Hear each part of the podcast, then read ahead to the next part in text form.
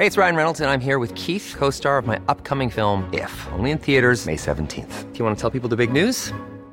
All right, I'll do it. Sign up now and you'll get unlimited for $15 a month in six months of Paramount Plus Essential Plan on us. Mintmobile.com slash switch. Upfront payment of $45 equivalent to $15 per month. Unlimited over 40 gigabytes per month. Face lower speeds. Videos at 480p. Active Mint customers by 531.24 get six months of Paramount Plus Essential Plan. Auto renews after six months. Offer ends May 31st, 2024. Separate Paramount Plus registration required. Terms and conditions apply if rated PG. Esta es una presentación de Heraldo Media Group.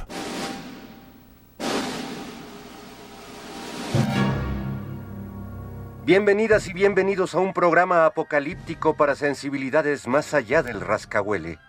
Están a punto de entrar a un universo paralelo donde dicen que la distancia es el olvido para ponernos en sintonía con el espíritu melodramático de...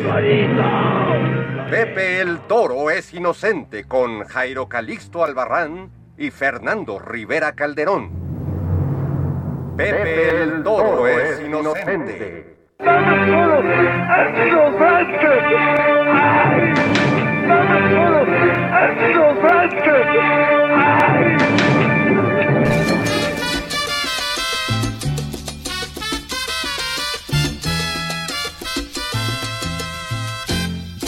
Recordando tu querer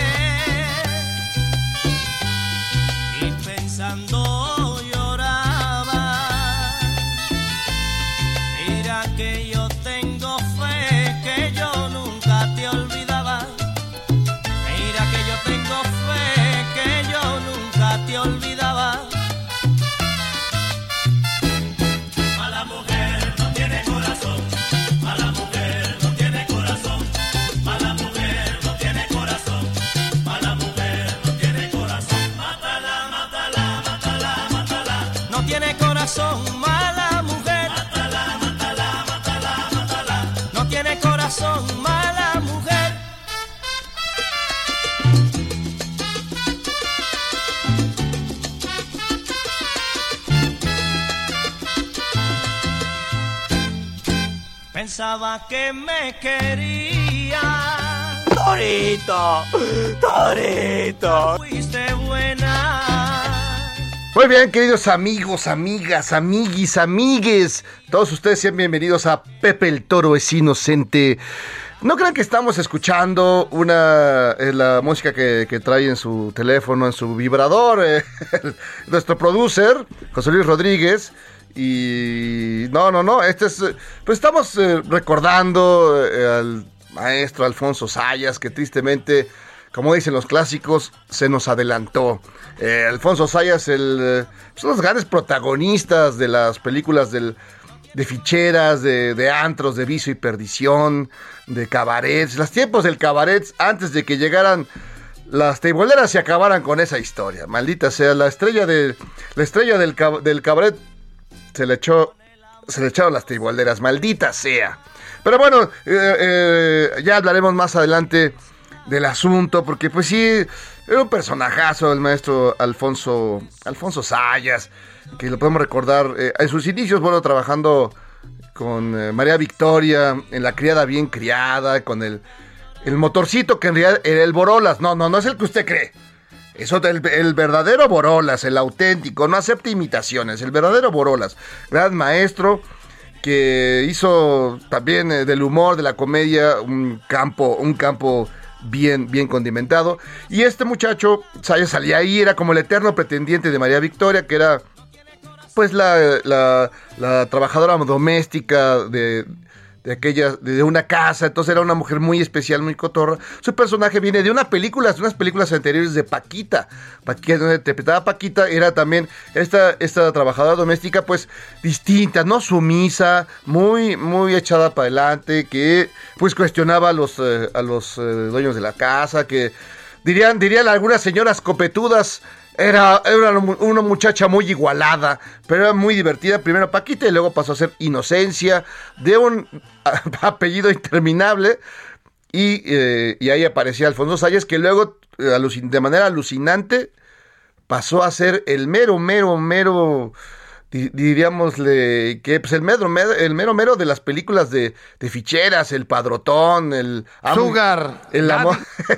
no, él no era Sugar Daddy, porque en realidad él, él más bien era un mantenido, era un gigoló, era un gigoló, aunque hay películas donde eh, pues hace de todo y sin medida, el buen Alfonso Sayas, o que se nos adelantó a los 80 años de edad. Pero ya entraremos en tema, ahorita nos eh, comuniquemos con Fernando Rivera Calderón, que ya debe estar, ya estamos esperando que tenga una comunicación estable. Y ya platicaremos con él.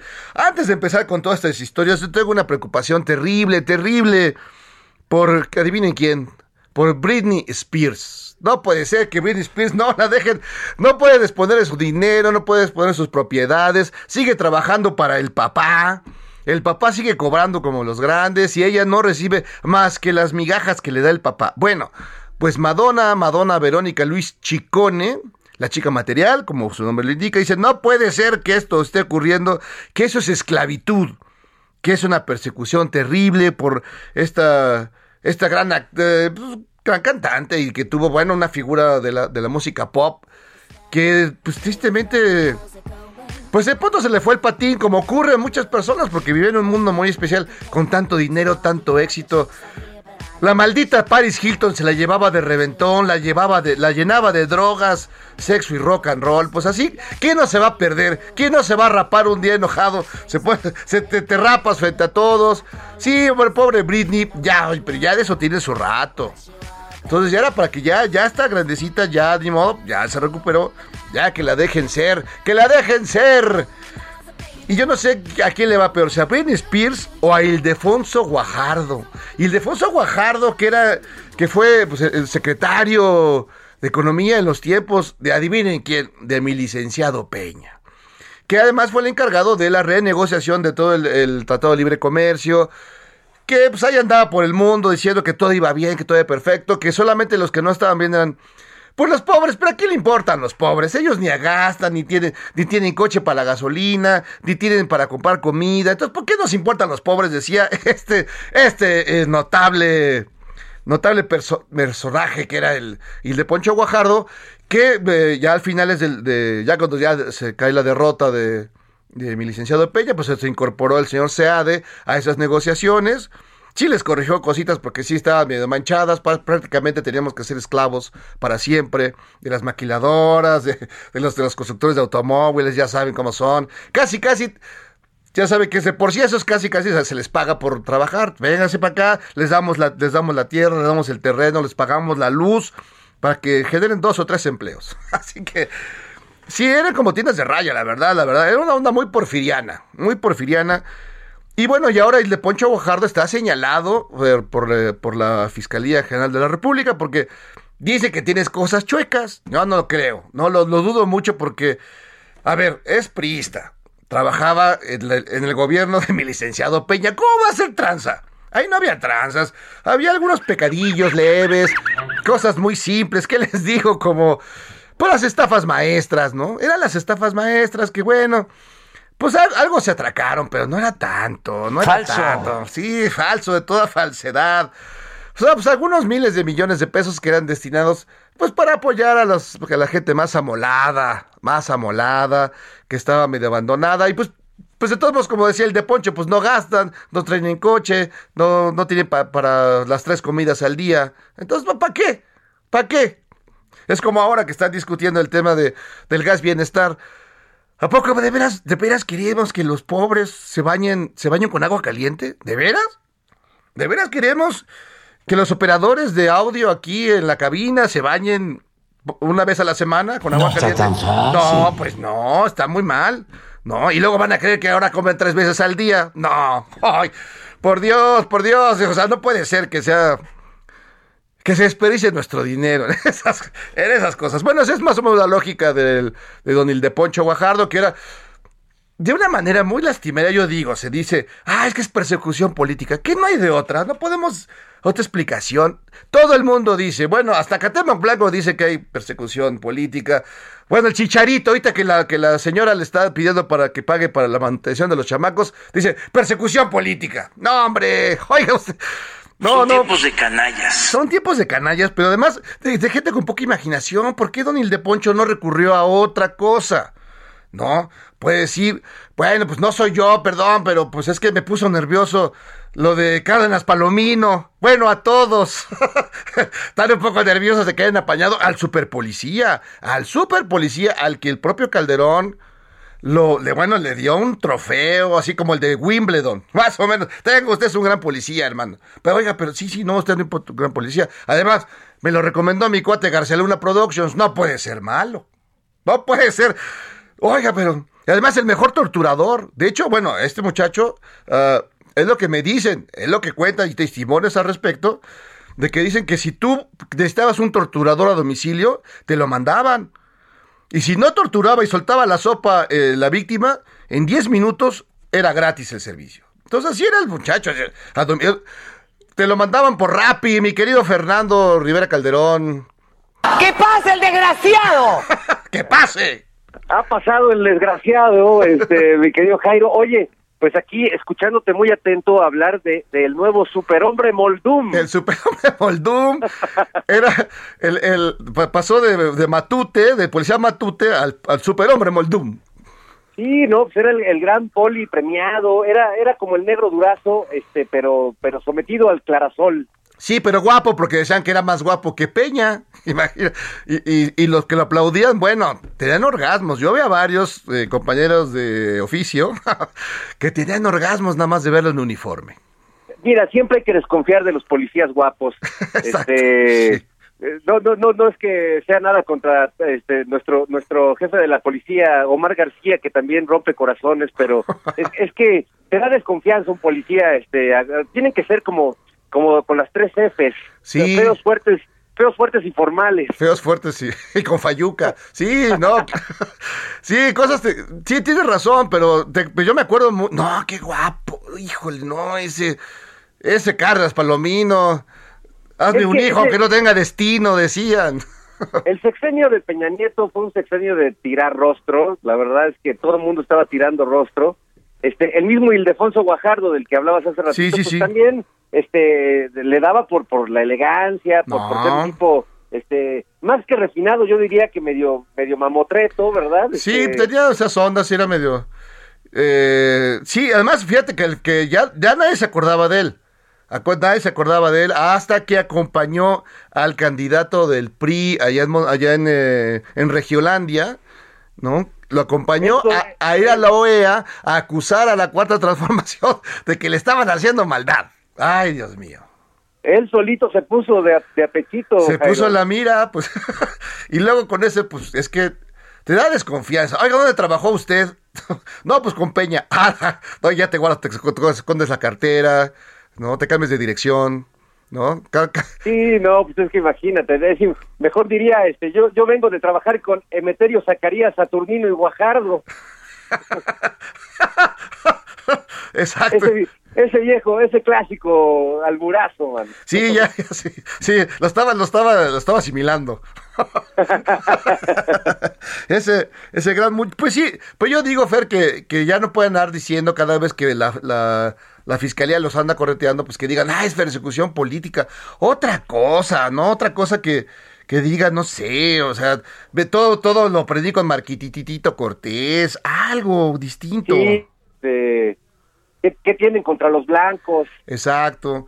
Yo, Este, mejores argumentos, ¿no? Sí, mejores argumentos. Todo me lo enseñó el señor Alejandro Toledo, que también lo, lo salvó una priista, ese muchacho, lo salvó una priista. Ya se echó para atrás y parece que sí le van a hacer juicio político a Alejandro Toledo, que es uno de los eh, personajes eh, pues más oscuros relacionados con el, con el, con Mancera, y luego en la delegación Coyoacán, y ahora está en el PT, y bueno, ya, ya es diputado pero parece que sí, a ese sí le van a hacer juicio político, dicen.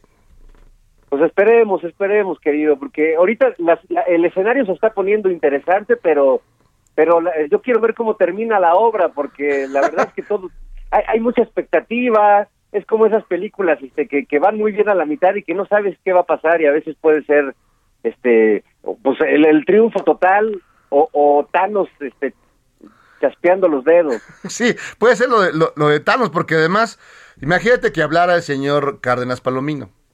O sea, el, bueno. el dominó, pues empieza por García Luna, Calderón, luego el montaje Sí. allá con, con Loret, luego, bueno, bueno, ¿Cómo, cómo se antoja este ese viejo versificador llamado Tacho para que diga, vuela, vuela, Palomino? vuela, vuela, sí, César.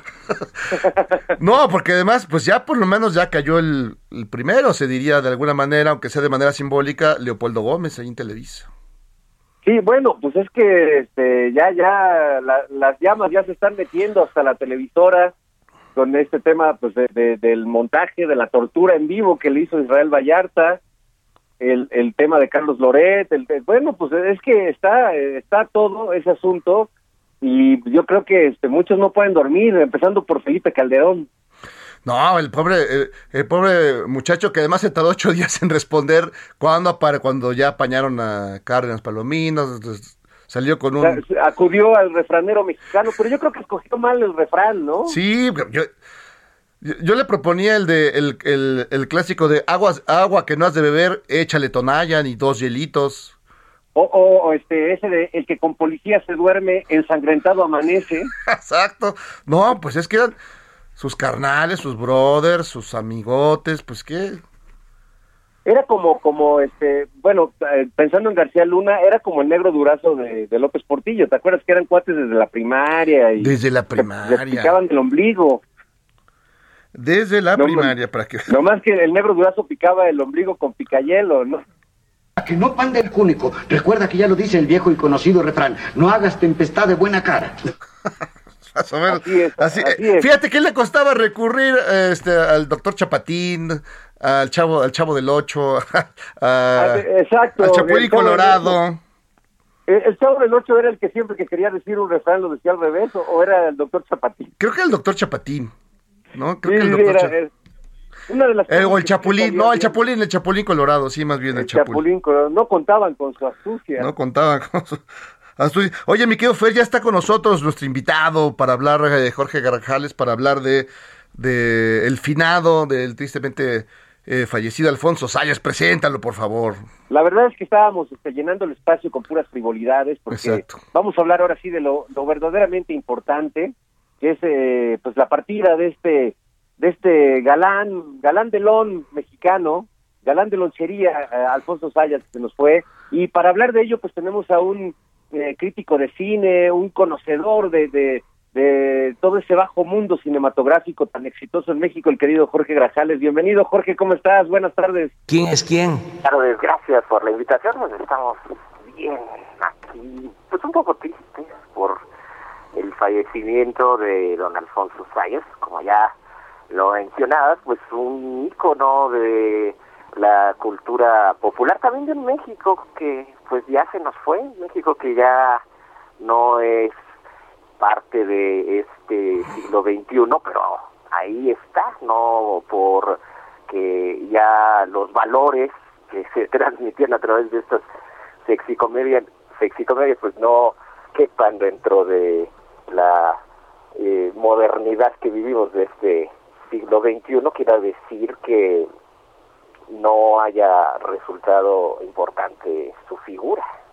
No, bueno, era era extremadamente popular en ese tiempo y además muy aceptado y muy muy queridos toda esa generación de, de actores, desde Inclán, este Sayas, el Caballo Rojas, todos ellos. Ahora ya la corrección política de estos tiempos, pues digamos que ya no haría viable un cine así, o por lo menos así de exitoso, ¿no? No, sería ya impensable. También hay que señalarlo con, como lo que es, pues es un cine que también eh, pues exuda toda esta actitud muy muy machista, muy muy misógina, pero al final de cuentas creo que el cine es eso, son espejos que reflejan una condición social de una época determinada y a veces no nos gusta mirarnos en esos espejos, ¿no? nos resulta incómodo, pero pues es lo que es y como lo diría esta película, pues somos lo que hay. ¿no? Entonces, eh, creo que entender el contexto en donde surge Alfonso Sayas nos ayudaría a entender el eh, atractivo que tuvo con toda la eh, pues toda la sociedad mexicana que iba al cine en aquellas épocas, claro, todos van a decir, pues no, toda la sociedad era solo la los eh, representantes del heteropatriarcado machista, lenonista. Falócrata.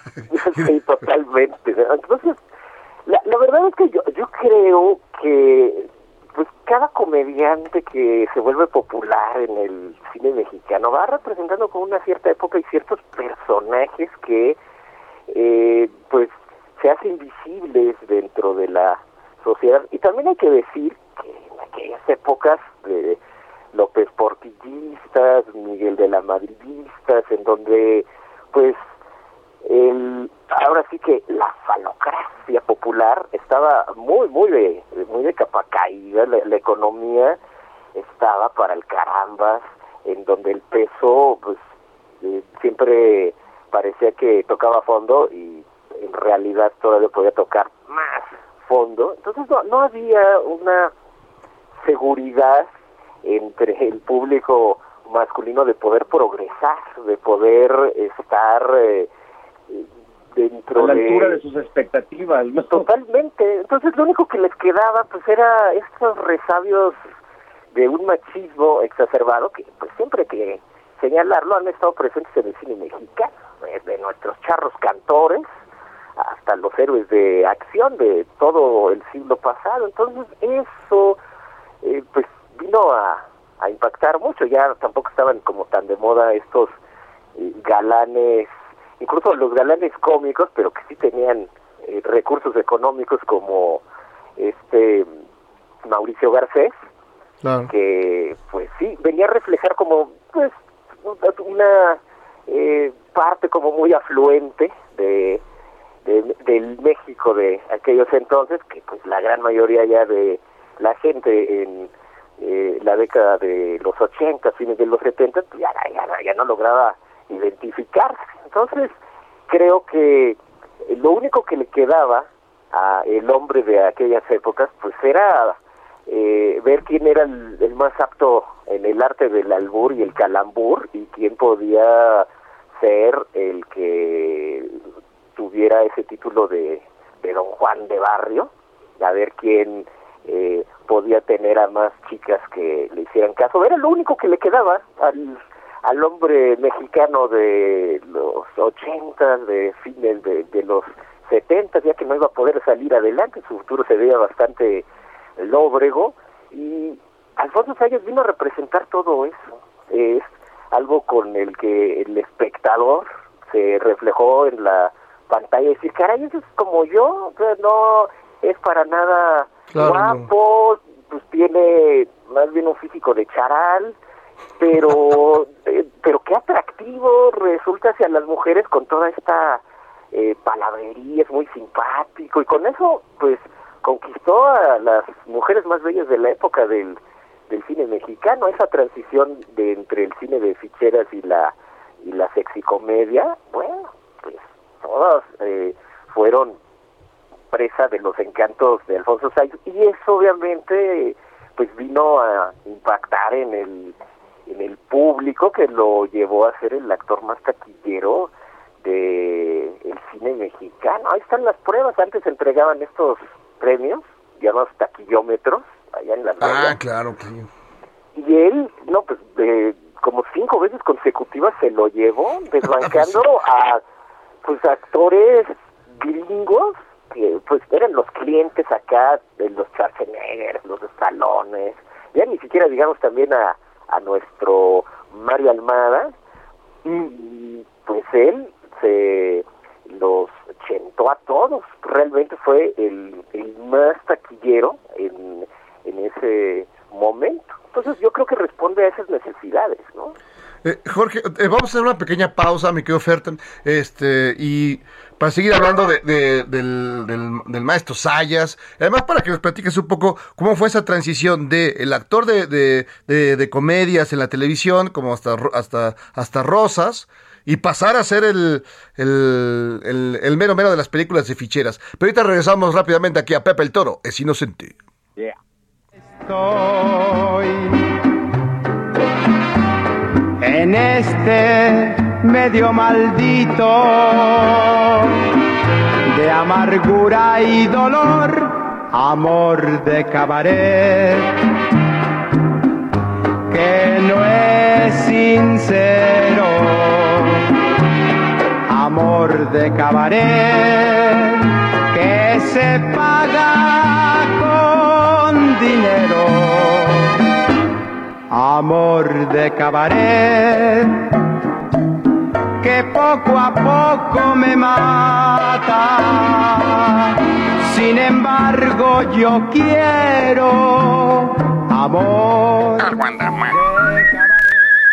Pepe el Toro es inocente, un programa que nunca procrastina a pesar de lo que dicen.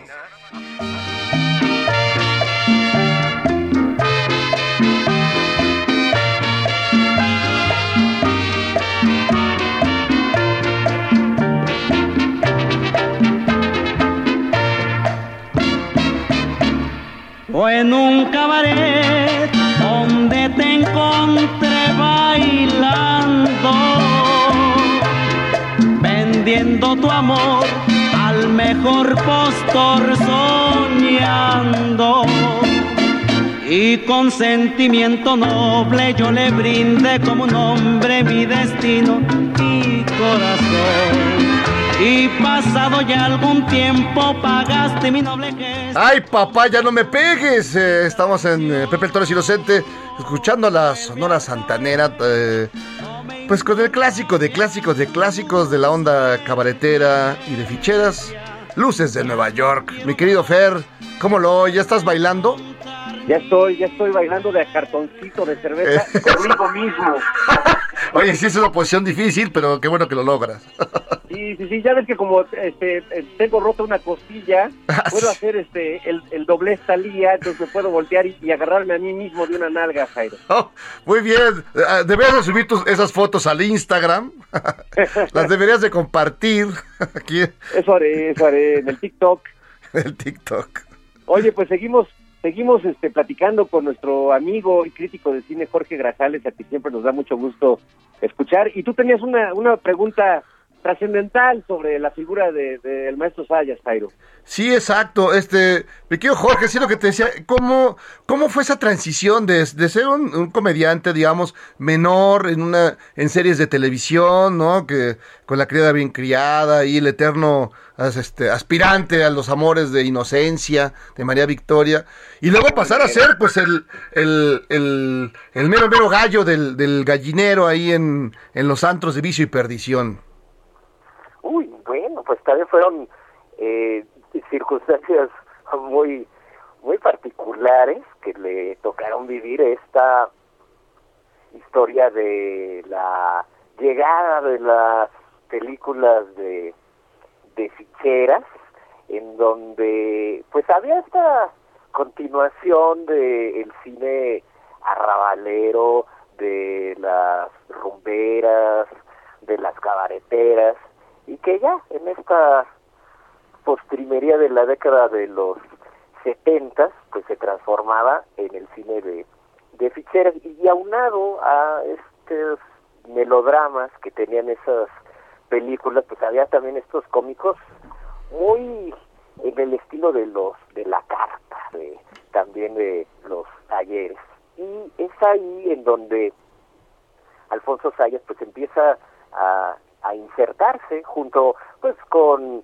Lalo El Mimo, con Rafael Inclán, con, con Luis de Alba. Y sería cuando este tipo de cine de ficheras dejara de ser eh, pues tan melodramático tan concentrado en las historias de, de esas mujeres de, cabaret para dar paso más bien a historias fársicas, de historias más cómicas, pero que conservaban eh, todo ese elemento ya de, de desnudo, de palabras altisonantes. Esa transición a fines de la década de los 70, pues le tocó a Alfonso Sayas estar en algunas de esas películas. Hay unas, por ejemplo, eh, de 1979, la del sexo me da risa. Ay, cómo no. Esa es una película clave, fue de las primeritas en hacer esa transición. Eran tres historias y eh, pues ahí aparece Alfonso Sayas, no es uno de los eh, principales, pero ya ya vemos ahí como a todo el elenco que va a definir ese cine de la década de, de los 80. Y pues sería ya un año después con Hilario Cortés, el rey del talón, en donde tendrá su primer estelar, Alfonso Sayas, ahí como un eh, personaje travestido que lo confunden con mujer y lo meten a la prisión femenil, donde cuando descubren las mujeres que es un hombre, bueno, pues todas se lo quieren despachar. Y él Lo no da- esclavizan. y no se da abasto. Apar- Esa es la, la primera película de, de Estelar de él, aunque realmente la que lo va a encumbrar, lo que lo va a definir como el personaje que ahora todos recordamos, es eh, con una película de don Gilberto Martínez Solares que se llama El vecindario Los Mexicanos Calientes. Ah, inolvidable pieza cinematográfica.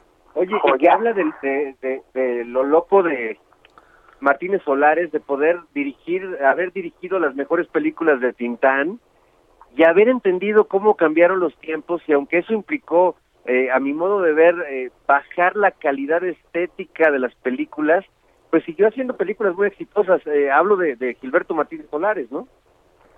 Sí, Gilberto Ortiz Solares, pues creo que es el artífice de, de don Alfonso Sayas, tal como le conocemos, porque yo, yo no sé si él eh, pues, haya eh, conocido parte de la vida privada de Sayas, porque también hay que decirlo que en su vida personal, pues también era muy ojo alegre. Ahí, eh, pues, ocho matrimonios, nueve hijos, incontables mujeres, y desde chamaco, él desde adolescente, pues ya había embarazado a pues a la muchacha que le atendía en la fonda donde iba a, a comer y No, pues, bueno. el, el papá de ella le dijo no a ver pues, no bueno lo- a- le sacó eh, hasta la escopeta no y que no lo quería ver. Y por eso no pudo ver a su primer hijo hasta que tuvo 15 años el chamaco. Entonces yo no sé si don Gilberto Arretes Solares haya eh, pues sentido que esa misma personalidad la podía él representar a la perfección en el en el cine porque ahí en esa película del vecindario prácticamente es la vida de, de don Alfonso Sáenz también es un hombre que tiene hijos regados que está con varias mujeres y eso fue eh, lo que conquistó al, al público aparte que las películas más exitosas o las más recordadas de Alfonso Sayas fueron hechas por Gilberto Martínez Solares. Ahí está la icónica Tres lancheros muy picudos. Esa, esa fue de, Sí.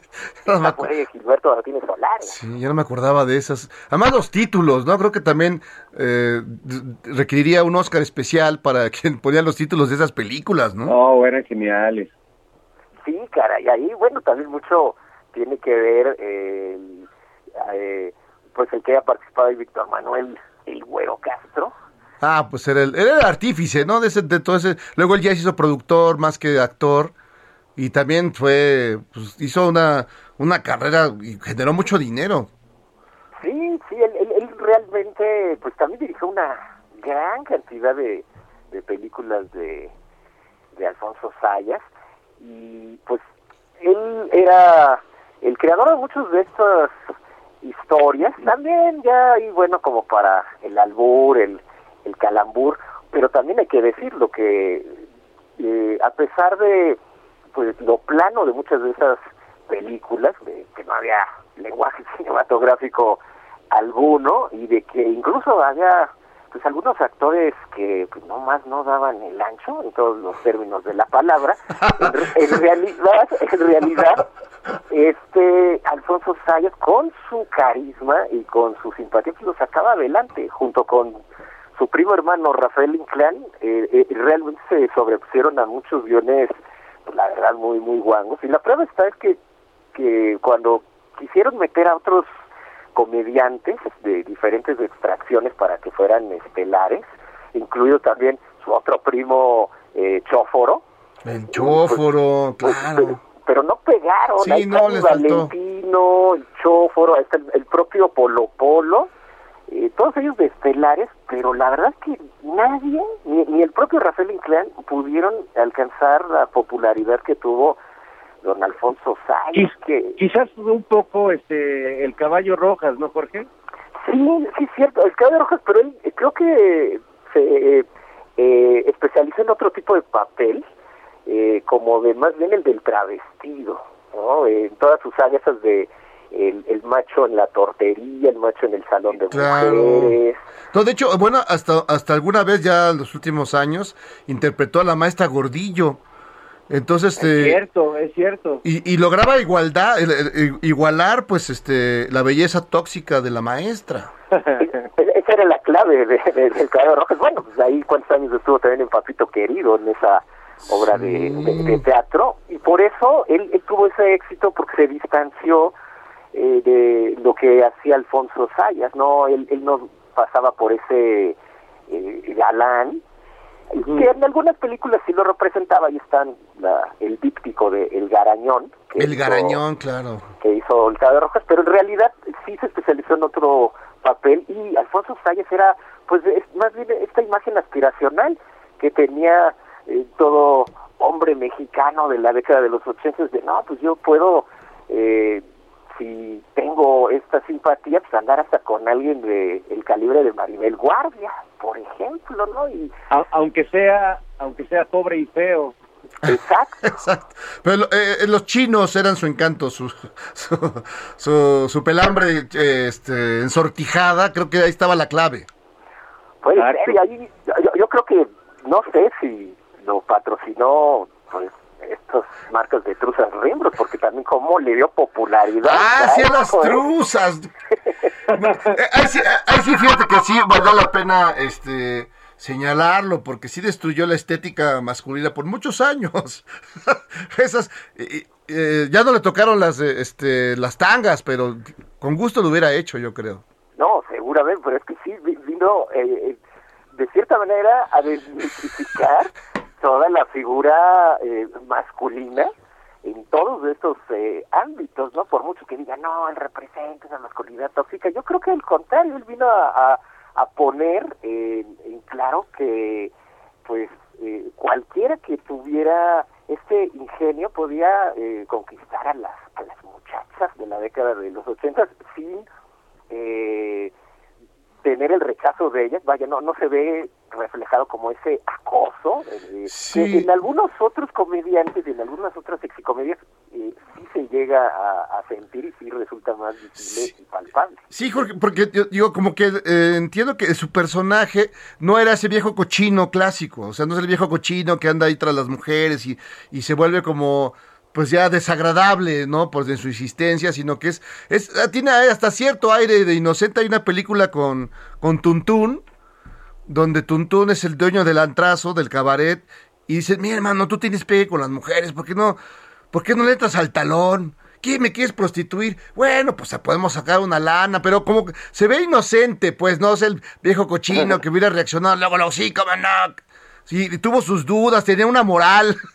Y, y, lo- y lo de las truzas, ¿no eran las truzas trueno y no es albur? Sí, caray, eh, eh, pues, eh, realmente ahí yo creo que, pues no sé si lo llegaron a patrocinar, porque se hubiera hecho todavía más rico ya de lo que llegó a, hacer, pero bueno, pues también con eh, popularizó esa imagen de ir a echar pata con, con calcetín puesto, caray. ¿No? Ah, otro, Sí, otro punto sí, en contra.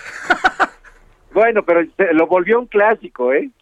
Sí, acuérdate que decía, este, decía García Márquez que hacer el amor con calcetines daba pava, o sea, daba mala suerte.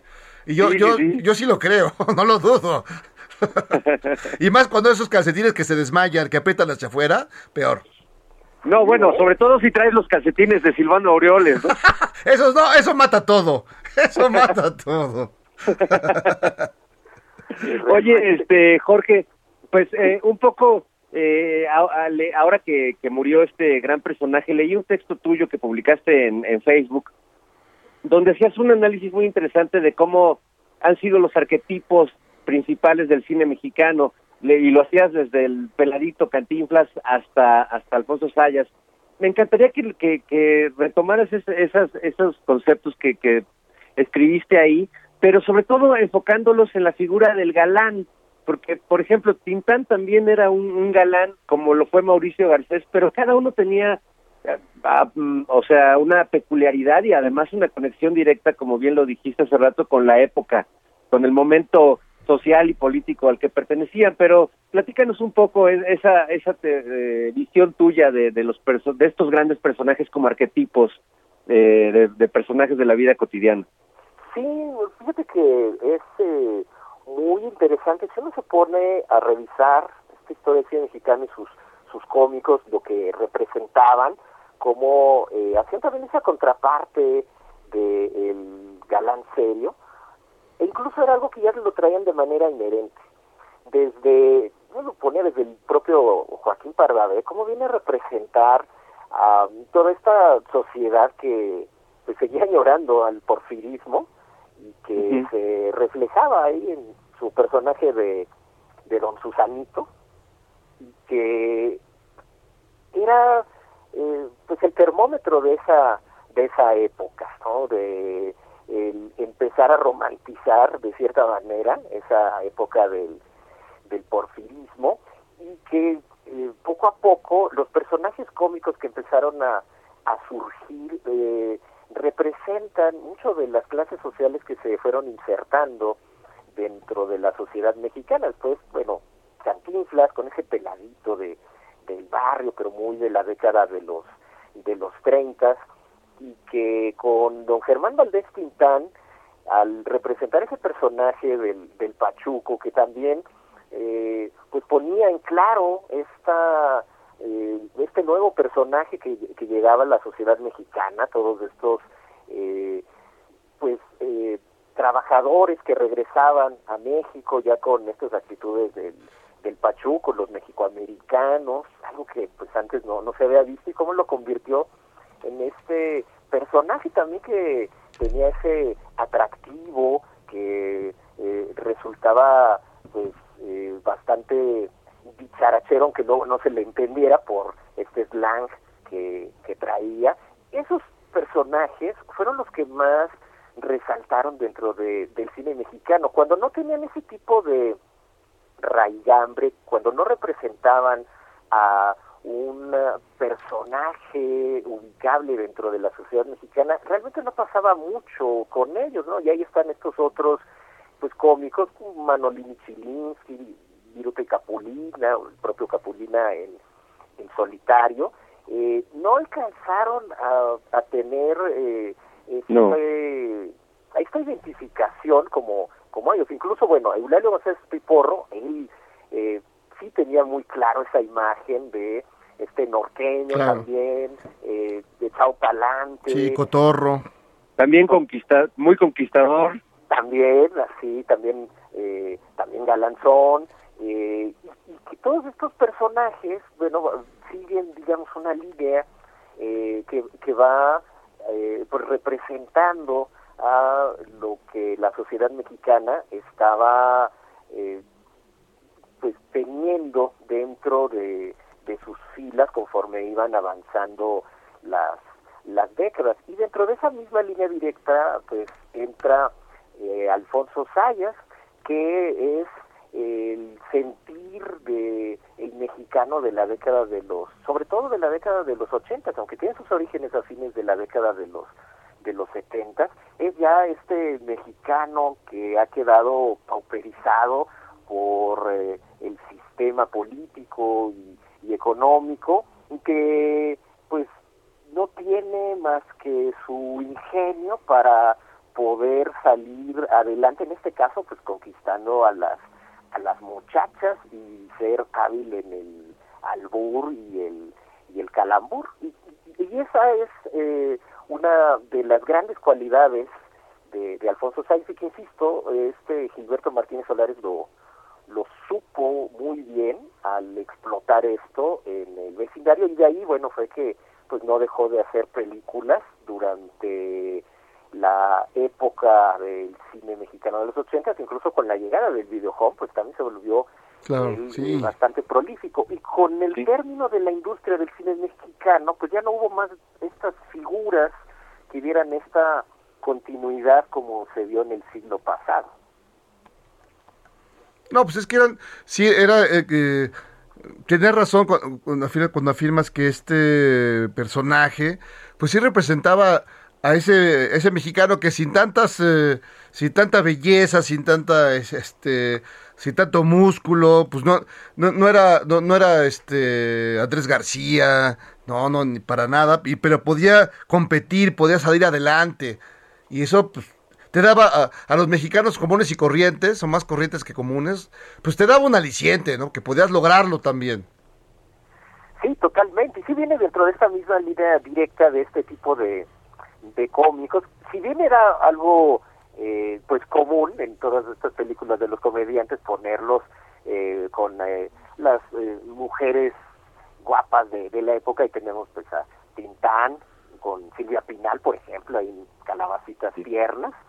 Eh, pero era algo que, vaya, pues hasta eh, Manolín o el propio Capulina, que pues eh, terminaban con la con la muchacha Claro. en turno, ¿no? Pero eh, no no se sentía algo como tan auténtico en, en ellos. Eh, me refiero a estos otros personajes fuera de pues, los grandes, ¿no? De Tintán, el propio Cantinflas, bueno, Cantinflas en, en- en su buena época, eh, ya en su época de decadencia la verdad tampoco era como, como tan creíble, pero eh, la, la continuidad que tuvo este tipo de personajes con Alfonso Sayas, creo que lo acercó más a el público mexicano, porque también el cine mexicano se había quedado eh, encapsulado, ¿no? Como con un eh, síndrome muy Ismael Rodríguez, de representar de cierta manera el pueblo y el barrio,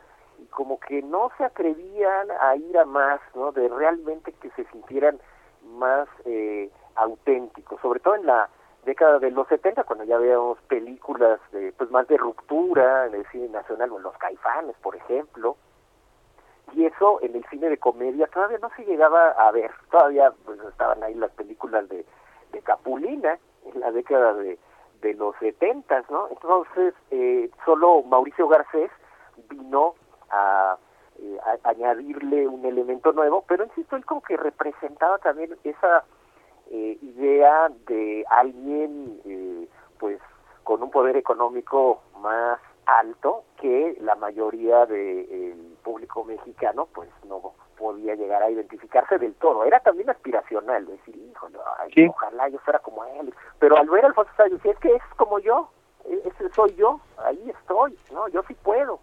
Entonces, e- esa es, eh, creo que la gran virtud de la imagen que tuvo Alfonso Sayas en el momento preciso, ¿no? en, en esta década de, de los 80, pues, en en la que se necesitaba eh, una eh, imagen que viniera a validar a, a esta masculinidad bastante eh, alicaída por eh, pues, toda la situación política y económica que tenían que estar soportando. Claro, pues eh, esto tiene su nivel exacerbado de, machismo, eh, conductas pues eh, sí hasta cierto punto podríamos decir misóginas, aunque yo encuentro a otros comediantes también de, de la época mucho más misóginos que, que él, pero bueno, de- de- eh, si lo englobamos en todo esto, eh, eh, en realidad pues al- al- Alfonso Sayas fue un producto de, de su época y la verdad que lo aprovechó muy bien.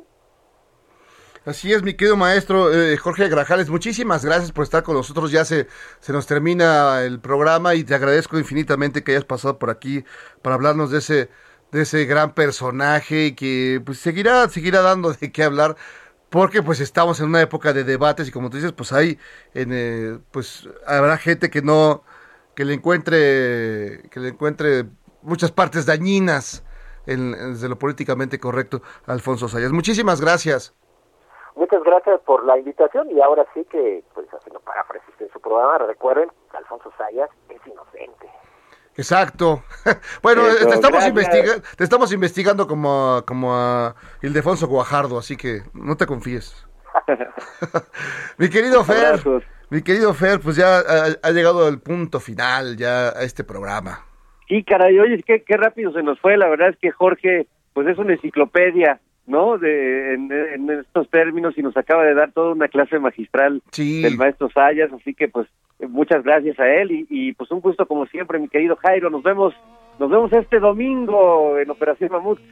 Exactamente, eh, 10 de la noche, Canal 11, cáigale ahí a ver, Operación Mamut, Mamut. Muchas gracias, mi Fer. Nos Adiós. vemos. Pepe el Toro es inocente. Chao. Gracias, de todo corazón. Este medio maldito de amargura y dolor, amor de cabaret, que no es sincero.